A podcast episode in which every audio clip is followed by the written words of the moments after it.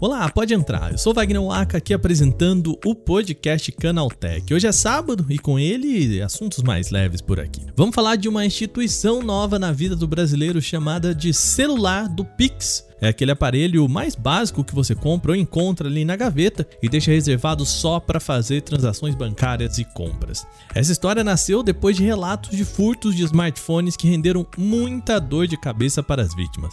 Será que vale a pena ter um aparelho em casa só para esses momentos? A gente conversa com um especialista hoje para tentar responder isso por aqui. No segundo bloco, Elon Musk acordou nesta sexta-feira suspendendo a compra do Twitter. Porque, bom, o executivo disse que só pode efetivar efetivar a compra mesmo se a rede social puder comprovar que menos de 5% das contas por lá são bots ou contas falsas. Eu conversei com o professor Fernando Mulan, fundador da Malbec Angels, um grupo de investidores anjos e que entende dos movimentos de Musk tem mais que ver com negócios do que problemas com bots, tá? Por fim, vamos para a indústria de games. O novo relatório da Newzoo mostra que a compra da Activision pode colocar a Microsoft como a segunda maior empresa de games em receita no ano. Quem será que está em primeiro lugar? Bom, eu te conto hoje. Começa agora o podcast Canaltech, o programa que traz tudo o que você precisa saber do universo da tecnologia para começar o seu dia.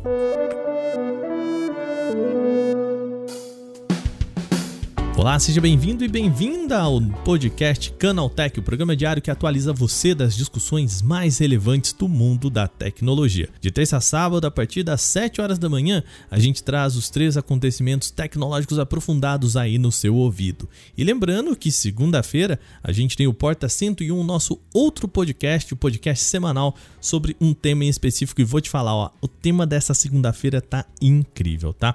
Aliás, aqui a gente deixa aquele pedido para cá para você levar esse programa para mais gente. Você que gosta do nosso podcast, recomenda para um amigo, aquela pessoa que também curte tecnologia. Vamos ajudar a mais gente ficar informada das notícias diárias. Só você pega aí, passa para aquele amigo ou amiga que também pode gostar, tá bom? Não se esquece também de seguir a gente no seu agregador para receber sempre episódios novos e já deixa aquela avaliação pra gente.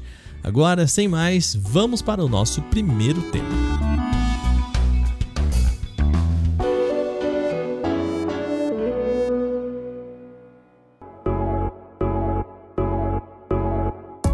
Bruno de Paula é um agente de talentos que mora em São Paulo. Ele voltava de uma viagem longa em um táxi vindo do aeroporto quando a sua vida se transformou num verdadeiro inferno. Bruno estava aproveitando o trajeto para escolher uma refeição em um aplicativo de comida quando um ladrão foi lá e conseguiu enfiar a mão pela janela do carro e levar o smartphone. No primeiro momento ele até pensou: bom, o problema seria só ter que comprar um smartphone novo, até que ele percebeu um detalhe muito importante nisso tudo. O aparelho dele estava desbloqueado na hora do furto. O trajeto terminou e quando o Bruno chegou em casa já tinha encontrado em seu e-mail compras que somavam 27 mil reais. O relato dele no Twitter chega a dar ansiedade, tá? Eu pelo menos fiquei me remoendo de medo. A conta depois de um final de semana tentando bloquear todos os serviços, como número da Claro, Mercado Pago, iFood, empréstimo em banco e tudo mais, chegou a 140 mil reais. Consegue imaginar sua vida de ponta cabeça assim em um furto no final de semana? Bom, por conta desse relato, a história de Bruno viralizou no Twitter e muita gente descobriu que o aparelho que carrega no bolso, bom, também pode ser um acesso a um cofre pessoal. Por vezes o medo de cair em situações como essa educa as pessoas, tá? Eu mesmo passei a trancar meus aplicativos com uma senha a mais, usando um app chamado AppLock. É assim, mesmo depois de desbloquear o aparelho, se a pessoa tenta abrir, por exemplo, o iFood no meu celular, ela vai ter que saber uma segunda senha. Você quer entender o tamanho do problema? Bom, vamos fazer um exercício aqui. Pega o seu smartphone aí agora e abre a sua tabela de aplicativos ali, a bandeja de aplicativos. Com quantos deles um ladrão poderia fazer a festa se pegasse o seu aparelho desbloqueado? No meu caso, todos os bancos são protegidos por senhas específicas, mas foi aí que eu reparei que, por exemplo, aplicativo de mercado, delivery, compra online estariam todos na mão dos criminosos. E vamos, vamos além, tá? Pera aí. Os seus mensageiros, o WhatsApp, Telegram, enfim, o Facebook Messenger, estariam também abertos para golpes. Golpe simples, sabe aquela mensagem falsa do filho pedindo empréstimo para os pais ou alguém entrando na sua lista e pedindo um dinheiro emprestado para todos os seus amigos? É disso que a gente está falando. Acabou aí? Bom, não, não. Além disso, pensa nas suas fotos ou mesmo nos seus e-mails. Tudo isso estaria desprotegido. Começa a pensar nisso, tá? Mas calma, calma, calma, calma, vamos lá. Antes que eu dê uma crise de ansiedade em você, vamos voltar aqui para o tema principal desse programa, que é o chamado celular do Pix. O jornalista Tássio Veloso, do Tech Tudo, conversou com a Xiaomi aqui no Brasil e descobriu um aumento das compras de aparelhos mais básicos da marca. A ideia do celular do Pix é deixar o smartphone em casa mesmo, só para fazer transações financeiras e compras, depois do pessoal ficar sabendo dessa história que eu contei para vocês. Mas será que isso resolve o problema? E é por isso que a gente conversa agora com o Oli Nis, ele que é especialista em segurança digital da Navita, empresa que trabalha com gigantes corporativos. E olha, primeiro, obrigado por vir conversar com a gente aqui no, no podcast. E eu já lanço para você a pergunta, né? O que que o, o tal do celular do Pix, é, deixar aquele celular em casa, pegar aquele celular antigo, ajuda no momento desses? Primeiro, obrigado, Wagner, uh, pela oportunidade de a gente falar aqui, né, na, no Canaltech, bem legal. É uma medida de segurança, só que você perde a essência da mobilidade. Sim. Porque ele acaba sendo um celular fixo, né? Um, um telefone fixo na sua casa que vai ter as, as movimentações. E muitas vezes você usa a, essência de usar a mobilidade é você fazer uma transação quando você vai num bar, quando você vai num restaurante, você tem que ter é, é esse ponto. E é, é uma solução uh, que eu falo até desesperada ali nesse ponto. Meio porque, extremista, sim. É, é extrema, porque é perigoso, né? É a mesma coisa, tá um índice muito alto de roubo de carro, beleza, então vou deixar meu carro em casa trancado e vou andar de ônibus. é, um, é. é, um, é, um, ponto, mas é, assim, a gente entende a preocupação, né? é, é algo muito. E aí cabem as empresas de tecnologia, os órgãos, tomar ações para poder manter a, a, o benefício de você ter o, a mobilidade e essa facilidade que trouxe o Pix, trouxe essas transações, né? Então, é, pensar nesse modelo é, de tecnologia e de soluções é o que vai minimizar é, essa tendência muito grande de assaltos. Né?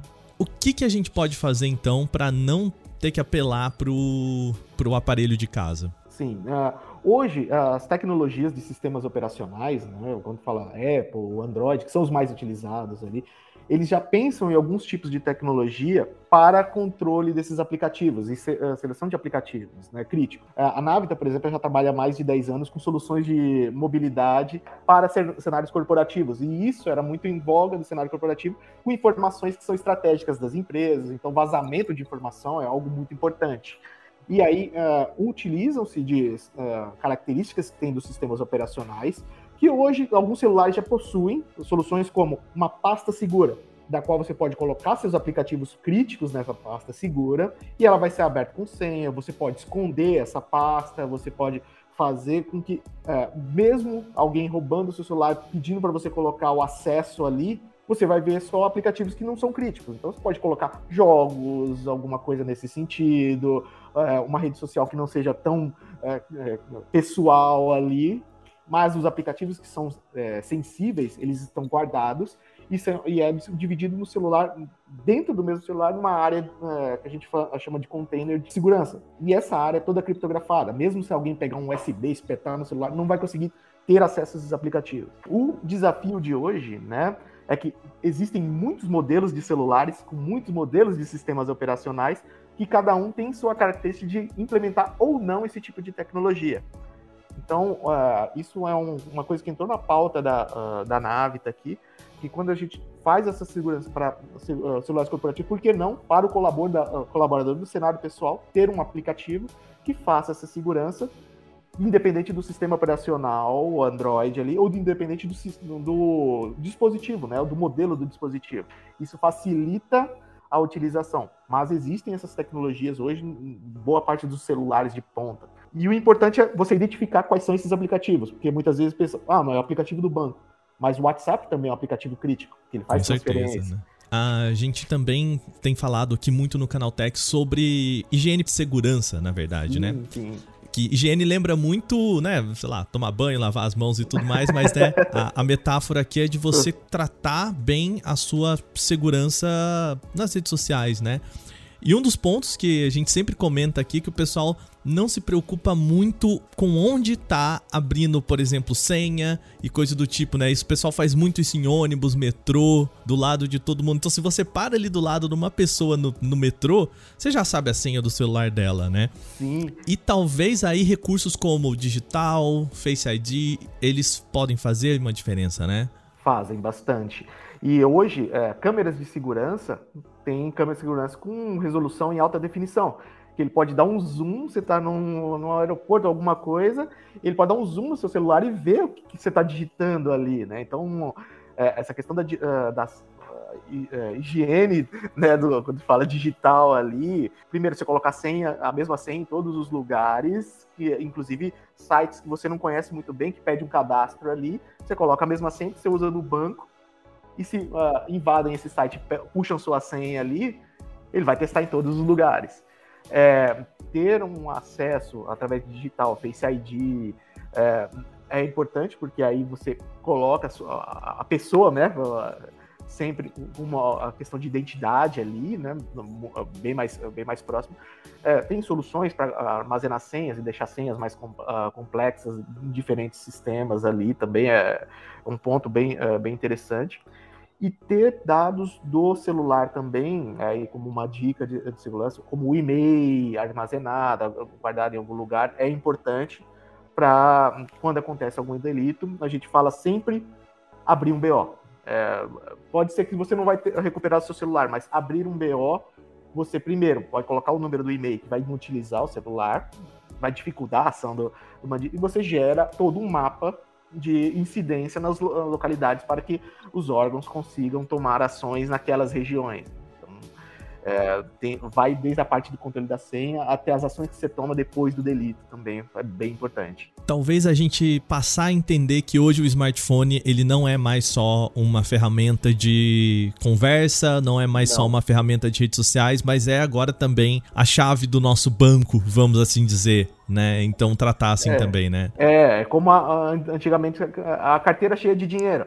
É, exato, né? A, a, sua bolsa que tava com cartão de crédito. Hoje é o teu celular. O uhum. pessoal sai sem bolsa, mas sai com o celular você consegue fazer tudo. Então, é, tem que tomar cuidado com isso agora.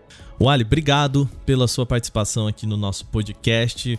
Acho que com isso a gente ajuda muita gente a, a fazer algumas, né, a, a, entender um pouco mais como melhorar a segurança. Lembrando, a gente também aqui no Canal Tech tem alguns artigos, vou deixar aqui na, na descrição desse podcast também, para você entender como né, fazer alguns passos simples, como colocar essas senhas, como usar esses sistemas, que isso ajuda bastante. Wally, obrigado de novo pela sua participação, viu? Opa, eu que agradeço, Wagner, agradeço o Canaltech também. Muito bom participar. Valeu. Obrigadão, tchau, tchau.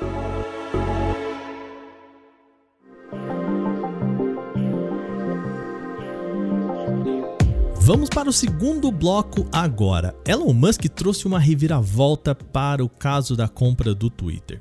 Ele suspendeu a negociação por conta de bots na rede social. Bom, mas quem vai fazer um resumo pra gente aqui é ele, o nosso repórter que vocês já estão acostumados a aparecer por aqui. Vai lá, Gustavo Minari, conta pra gente o que, que aconteceu. Elon Musk anunciou que o acordo de compra do Twitter está temporariamente suspenso depois que a rede social informou que as contas falsas ou de spam representavam menos de 5% de seus 229 milhões de usuários ativos. Segundo o bilionário dono da Tesla, a aquisição depende da confirmação desse número para ser concretizada. Logo na sequência, ele voltou a afirmar que ainda está comprometido com a compra da plataforma. Depois dessa bomba, as ações do Twitter caíram 20%. Já as da Tesla subiram 6%. Até a próxima. Mais uma vez, muito obrigado, viu, Minari? Parece até curioso pensar que o Musk não tenha ideia da parcela de bots do Twitter, mas vamos aqui por uma conta rápida. Existe uma plataforma chamada Bot Sentinel, ela que vasculha o Twitter em busca de bots, principalmente aqueles com comportamento chamado de problemático. O serviço não pega todos eles da rede social, mas levantou um montante que já dá uma ideia pra gente. Atualmente são 2 milhões e meio deles na rede social.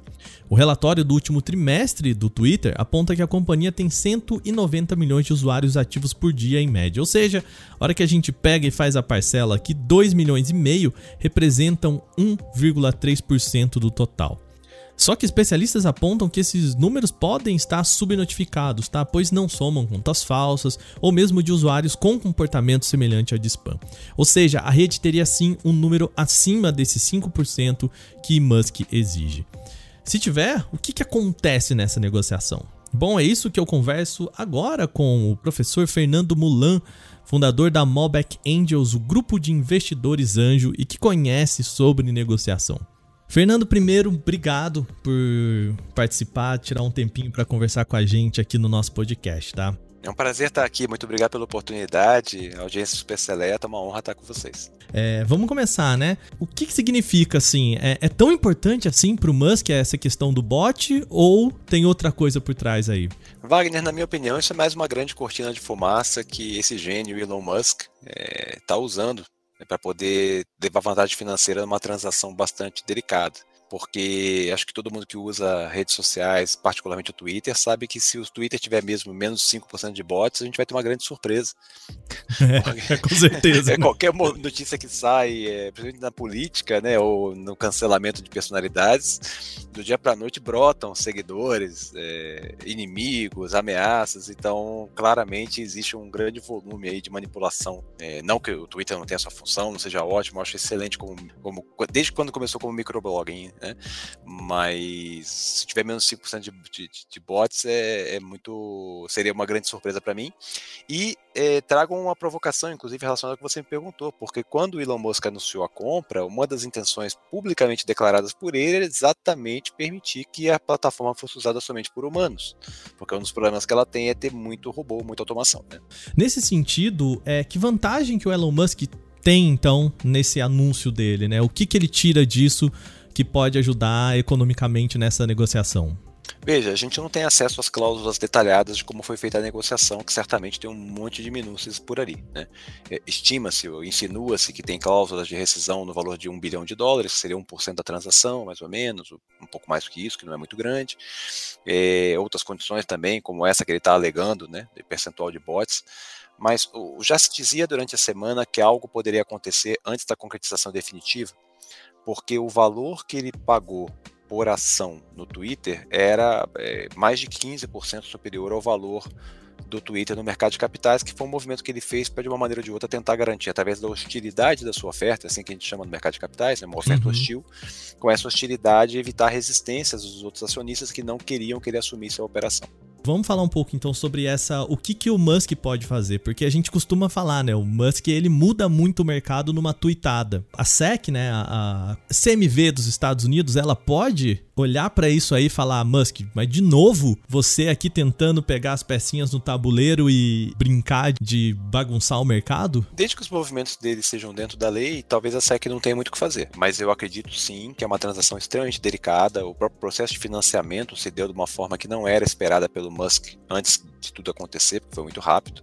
E ele teve que fazer concessões para poder financiar, incluindo as ações da própria Tesla, o que fez com que as ações desvalorizassem na semana passada, porque elas eram garantia como parte do patrimônio pessoal dele, de, junto ao, aos bancos né, que estão financiando a operação.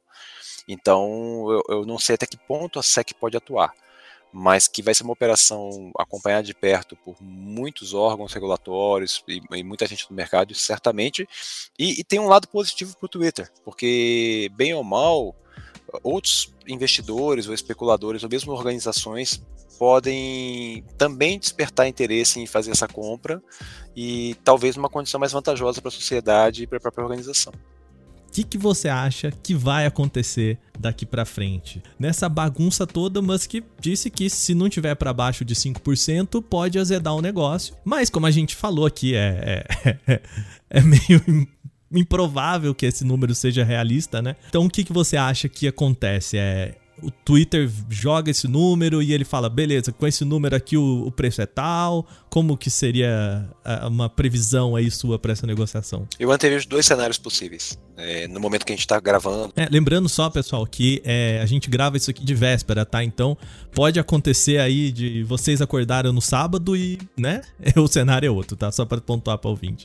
O primeiro cenário é que, de fato, Elon Musk, ao ter mais acesso às informações e depois que ele anunciou essa transação, ele sofreu pressões de diferentes naturezas que fizeram que ele repensasse o seu negócio. ele ou, ou, teve acesso a fatos que ele não tinha antes e chegou, chegou à conclusão que pode ser muito arriscado ele colocar tanto do seu patrimônio pessoal e, e do seu momento como executivo em outros eh, múltiplos negócios no Twitter e, e está usando essa carta para poder, de uma forma ou de outra, sair com elegância do negócio, bem?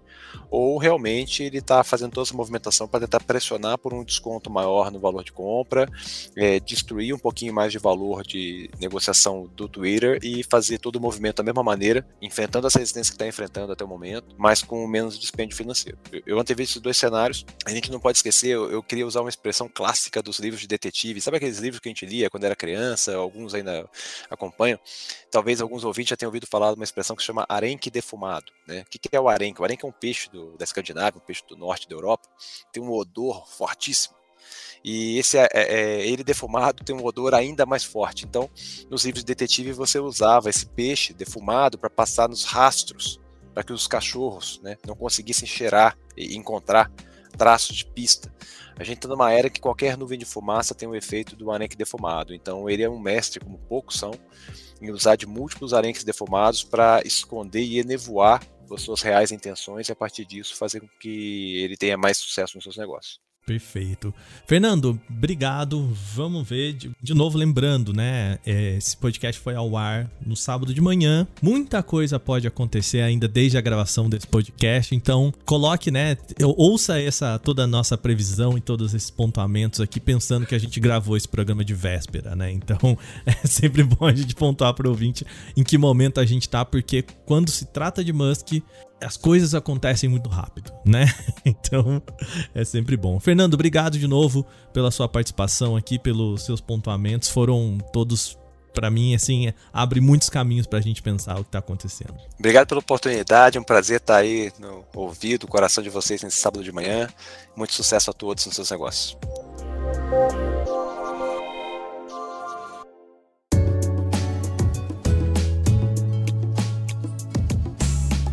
Vamos fechar as principais notícias de hoje com games. As maiores companhias da indústria divulgaram seus relatórios financeiros nos últimos dias e isso permite já fazer um balanço geral aqui das gigantes e ver quem está melhor no setor. A empresa de análise de mercado, a Newzoo, lançou seu relatório apontando quais foram as 10 empresas com maior receita em 2021, ano fiscal que terminou agora em março, tá?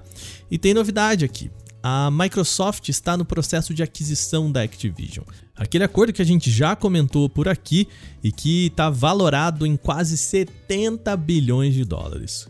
Com isso, pelos dados do Newzoo, a empresa se colocaria como a segunda maior receita do setor. Claro, isso se a gente somar faturamentos da Microsoft e da Activision Blizzard. O documento aponta que a Tencent, a gigante chinesa, está em primeiro lugar com um faturamento de 32 bilhões de dólares no ano. Isso mesmo que você ouviu, 32 bilhões de dólares. Ele segue de, do combo Microsoft e Activision Blizzard. As duas somaram um faturamento de 21 bi no ano. A terceira colocada é a Sony, ela que está com 18,2 bilhões de ano no setor de games, tá? O investimento da Microsoft dá uma boa impulsionada nos números. Sem a Activision Blizzard, ela estaria na quarta colocação com 12 bilhões em faturamento. Outra empresa que fez uma grande aquisição esse ano foi a Take-Two, companhia que detém os direitos da série GTA. Ela comprou a empresa com foco em games mobile, a Zynga, e com isso aparece pela primeira vez na lista dos 10 maiores faturamentos. O combo Take-Two e Zynga soma 5,7 bilhões de dólares. Bom, vamos para a lista completa dos cinco primeiros então que aparece nesse relatório da Newzoo. A Tencent, como a gente contou aqui, em primeiro, 32 bilhões, Combo, Microsoft e Activision, 21 bilhões, Sony com 18 bi, Apple com 15 bi e Google com 11 bi. A Nintendo, também gigante do setor, só aparece lá no sétimo lugar se a gente juntar Activision com a Microsoft. A companhia japonesa dona do Mario somou 8,1 bilhões de receita no ano, mesmo montante da própria Activision. E vai lembrar que a negociação entre a Microsoft e a Activision Blizzard ainda está em andamento e precisa da aprovação de órgãos dos Estados Unidos. A previsão é de que o acordo termine ainda esse ano. Bom, terminados agora as principais notícias de hoje, vamos para o nosso quadro Aconteceu Também.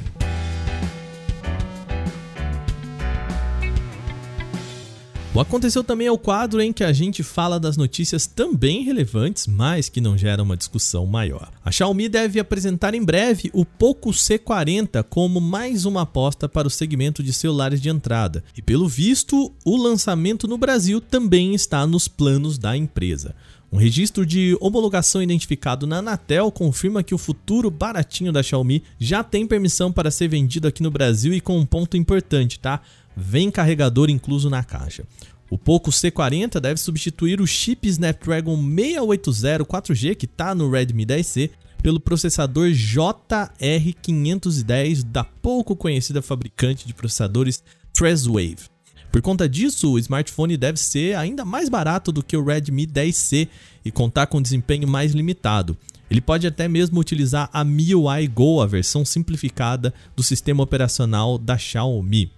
Lançado em março, o Redmi 10C tem tela IPS de 6,5 polegadas, câmera traseira dupla com sensor principal de 50 megapixels, bateria de 5000 mAh, NFC e leitor biométrico traseiro. Além do processador, o Poco C40 pode sofrer mudanças em câmera, memória RAM e armazenamento. O Telegram mudou as regras da plataforma para restringir atividades ilegais como terrorismo e abuso infantil. Essa mudança foi para combater delitos considerados ilegais pela maioria dos países usuários do mensageiro. A plataforma é muito criticada atualmente por ser permissiva com a venda de drogas, comércio de produtos piratas ou esquemas financeiros. O item foi adicionado a uma lista que já proibia o uso do programa para envio de spam, aplicar golpes, promover violências em canais públicos e disseminação de conteúdo pornográfico ilegal nos grupos abertos. Quem descumprir a regra poderá ter a conta banida da plataforma. Aqui para o Brasil, o Telegram passou a exigir a idade mínima de 16 anos para inscrição na plataforma. Antes, essa exigência era exclusiva para usuários na União Europeia e Reino Unido. O rival WhatsApp estabelece a idade mínima com 13 anos, assim como a maioria das redes sociais populares, tá? O TikTok, Instagram e o Facebook também tem a idade mínima de 13 anos. Por enquanto, ainda não está claro como o programa fará para analisar a idade das pessoas, já que não tem uma coleta desse dado. As novas regras já estão em vigor, mas não houve um comunicado oficial no blog ou nas redes sociais. Algumas palavras dos primeiros três itens da política também foram alteradas, mas sem mudar o sentido das regras. Um mês após o lançamento do intermediário Magic 4 Lite no mercado global, agora a Honor apresenta também a sua principal aposta contra modelos mais poderosos. O novo Magic 4 Pro chega com especificações ó, em alto nível, design premium e preço também elevado. Ele tem tela OLED de 120 Hz e chega equipado com Snapdragon 8 Gen 1, o modelo traz uma única versão com 8 GB de memória RAM e 128 de armazenamento interno. Um dos principais destaques dele está para o seu conjunto de câmeras e grande módulo circular na tampa traseira, com um sensor principal de 50 megapixels. O Honor Magic 4 Pro conta também com bateria de 4.600 mAh e incrível carregamento rápido com suporte para 100 watts. O ponto interessante é que também sem fio ele mantém os 100 watts. O Honor Magic 4 Pro chega ao mercado europeu nas cores preto e ciano, com preço sugerido de 1.099 euros. Isso equivale a cerca de 5.800 reais na conversão direta na versão de 8 GB e 128 de armazenamento. O Superior Tribunal Federal, STF, em decisão unânime, determinou que servidores públicos que sejam pais sozinhos tenham direito à licença paternidade de 180 dias. A determinação tem base no caso de um perito médico que se tornou pai de gêmeas nascidas de fertilização in vitro e barriga de aluguel e obteve o direito da licença na justiça. O ministro relator no caso, Alexandre de Moraes, acredita que a licença é um direito da criança de ter a presença de um dos pais na primeira etapa da vida, entendimento que guiou o plenário em votação. A decisão vai servir de base para outras instâncias semelhantes correndo no judiciário, ou seja, de repercussão geral. O juiz de primeira instância, no caso, lembra que não há previsão legal nesse sentido, mas comparou a situação em casos em que ocorre a morte da mãe, quando a criança acabaria aos cuidados exclusivos do pai. A licença estendida foi baseada nessa interpretação. Um informante pode ter revelado as especificações do Xiaomi 12 Ultra, o próximo aparelho de ponta da companhia chinesa. O modelo deve vir com o novo processador Snapdragon 8 Gen 1 Plus, plataforma que pode ser apresentada pela Qualcomm no final de maio. O smartphone ainda pode ter 16 GB de memória RAM e 512 de armazenamento. É esperado que o Xiaomi 12 Ultra tenha uma tela de 6,73 polegadas, resolução 2K e taxa de atualização entre 1 e 120 Hz. No geral, o painel tem características bastante semelhantes ao Xiaomi 12 Pro. Segundo o relato, o 12 Ultra será oferecido nas cores branco, preto e mármore. Preço sugerido deve ser a partir de 5.999 yuan, o que é convertido a aproximadamente R$ 4.500 sem contar impostos.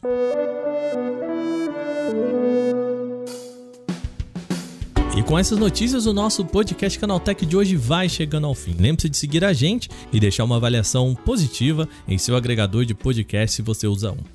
A gente lembra também que os dias da publicação do nosso programa são de terça a sábado. A gente tem um episódio novo logo de manhã, às 7 horas, para acompanhar o seu café. E por conta disso, tiramos aquela folga no final de semana e voltamos só na terça com mais um programa. Mas você não fica sem podcast na segunda não, tá bom? É só seguir o feed do Porta 101 que tem um programa novo por lá. Esse episódio foi roteirizado, apresentado e editado por mim, Wagner Waka, com a coordenação de Patrícia Gnipper. O programa também contou com reportagem de Victor Carvalho, Alveni Lisboa, Augusto Dalla Costa e Vinícius Mosquen. A revisão de áudio é da Mari Capetinga e de Gabriel Rime, com trilha sonora de Guilherme Zomer. Agora o nosso programa vai ficando por aqui. Até semana que vem, um bom descanso para você. Tchau, tchau.